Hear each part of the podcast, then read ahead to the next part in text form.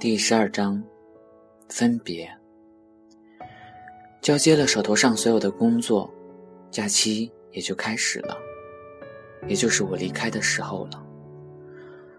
收拾了所有的行李，就直接出了门。是下午四点多的火车，还是有时间去见一见他和孩子的。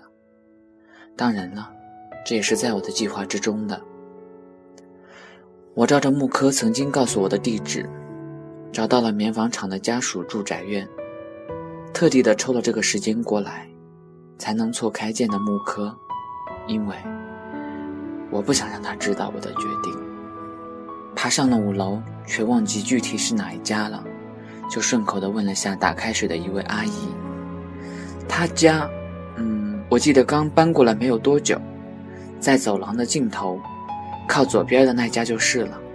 谢谢啊。”我有点紧张的朝他家走去。走廊的尽头左边我站定后伸手去敲门，却惊奇的发现他家的门牌号竟然也是五幺三。我想，这可能是木科的要求吧。开门的是一位个子不高但身段窈窕的女人，随意的把头发扎歪在一边两只大大的眼睛。闪着疑问的眼神看着我，她，就是穆大哥的妻子吧？您好，请问这里是穆科的家吗？是的，您是？啊，我是他的朋友，叫萧忍。他有点警惕性的看着我，我为了打消他的戒心，又故意的说道：“我俩是在一次画展上认识的，因为都喜欢绘画，所以彼此间就聊了很多。”久而久之的，便就成了这方面的好朋友。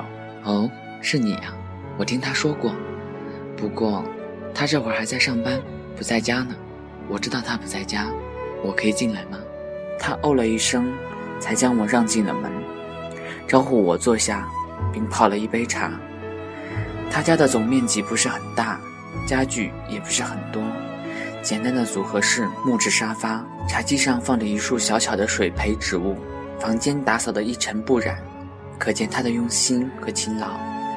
墙壁上都是木刻画的画，有山水画，有动物画。再接着看时，竟发现他家也有一幅他表白的时候送给我的画。不同的是，两个男人都是身着军装，同样的构图和意境，只是这一幅表现更多的是战友间的兄弟亲情。他看我看得呆了，就忙给我解释道。穆科说：“这幅画是他在当兵的时候，一个战友送他的，说是关系近似亲兄弟，用此画来作为彼此间友情的见证。我特地的留意了一下画的落款时间，刚好和他送给我的那幅落款时间一致。我抿着嘴笑了笑。紧靠着这幅画的是另一张有点眼熟的作品，《老地方》。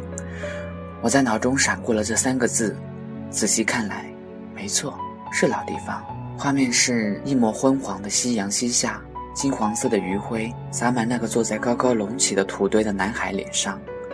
他微闭着眼睛，斜看着不远处随风摇摆的一大片麦田，此情凄凉了很多。即便是他用了暖色调，也不能掩盖那男孩眼神中透露出的孤独。而画的题字是“守候”。我微微的笑了笑，不想再去深究其中的意境。顺势的把目光投向了另一幅画上，看得仔细，才发觉并不是一幅画，是一个装着很多相片的相框。看我一时看住了，他热心的取了下来，然后给我讲解每一张相片背后的故事。印象最深的便是穆大哥小时候光着身子在河边洗澡的时候，傻傻的对着镜头做着鬼脸，还不忘用双手捂着自己的隐私部位。虽是黑白的相片，却还是看得清楚他面部的表情。真希望当时我能和他在一块玩耍。这是你们结婚的合影吧？嫂子真漂亮。我指着在最上面的那张十寸的相片说着，他撩了撩散落在脸上的头发，不好意思地说着：“呵呵，他也是这样说的。”而此刻的这句话竟是如此的真实。他可以说和穆大哥是郎才女貌，而如今一个孩子的降临。让这个家庭更是添了几分生机和幸福，而自己能做的是祝福他们幸福的同时，然后再悄悄地离去。正想得出神呢，被一阵小孩的哭声拉得回过神来。可能是饿了吧，我去喂喂他。他站起身来，直奔卧室。你自己随意。我嗯了一声，缓缓地站起身来，走到木科画画的桌前，颜料和铅笔凌乱地装在一个盒子里，显然是搬家过来后一直没有拿出来。我靠着想象，想象着木刻绘画的样子，他应该是时而皱着眉头，冥思一番，时而又全神贯注地画上一阵，就连放在桌边的茶凉了，也不知道。我随意地坐在了桌前的那把椅子上，在一张纸上写下了一封离别的信。穆大哥，当你读到这封信的时候，我已经坐上了离开北京的火车了。这一别，将是永不再见。请原谅我的不辞而别，因为我没有勇气去亲口说出离别的话，更没有勇气面对不舍的分别场景。你说的对，只要我们心中有爱。就算天各一方，照样有你在心底的陪伴。我见到他了，他是如此的温柔善良、贤惠大方，他才是和你创造幸福的人。我的牵绊只会让你的生活更累。生活从不允许一个人三心两意，你应该是一心一意的去做一个好丈夫、好父亲。谢谢在北京你对我的照顾和帮助，也谢谢你让我做过一个幸福的人。更谢谢你出现在我生命中的每一刻。我走了，带着你的爱和对你的爱。我控制了下情绪，将信叠好，放在了那个装着颜料的盒子里。起身走到了客厅，嫂子，让我抱一抱孩子吧。他刚好从卧室里走了出来。嗯，轻一点。他刚睡着了。他轻轻地将孩子递给了我，我慢慢地抱着他，犹如自己的孩子。亲吻在他的脸颊上，他长得真像穆大哥。我看着他紧闭的双眼，说着，让我想起了穆大哥在我旁边熟睡的样子。我把孩子还给了他，掏出了上衣口袋里一个用红纸包着的东西。嫂子，这是我给孩子的见面礼，您收下。我递给了他，这个不能要的，您能来看看已经是不错的。他把我的手推了过来。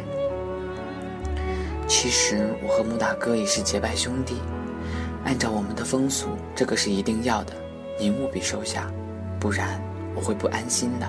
他看我说的诚恳，也就没有再做拒绝，接了过来。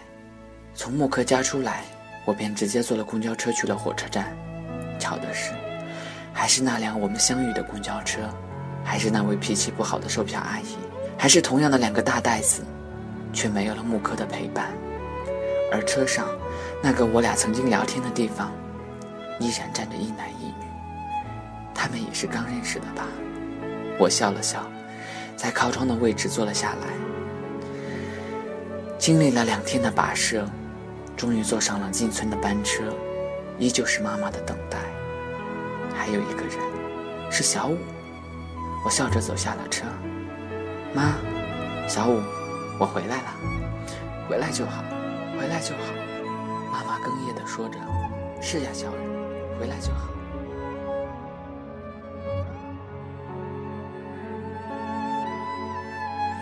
小说已经全部更新完毕，感谢您的收听和支持，让我们共同期待下一部小说。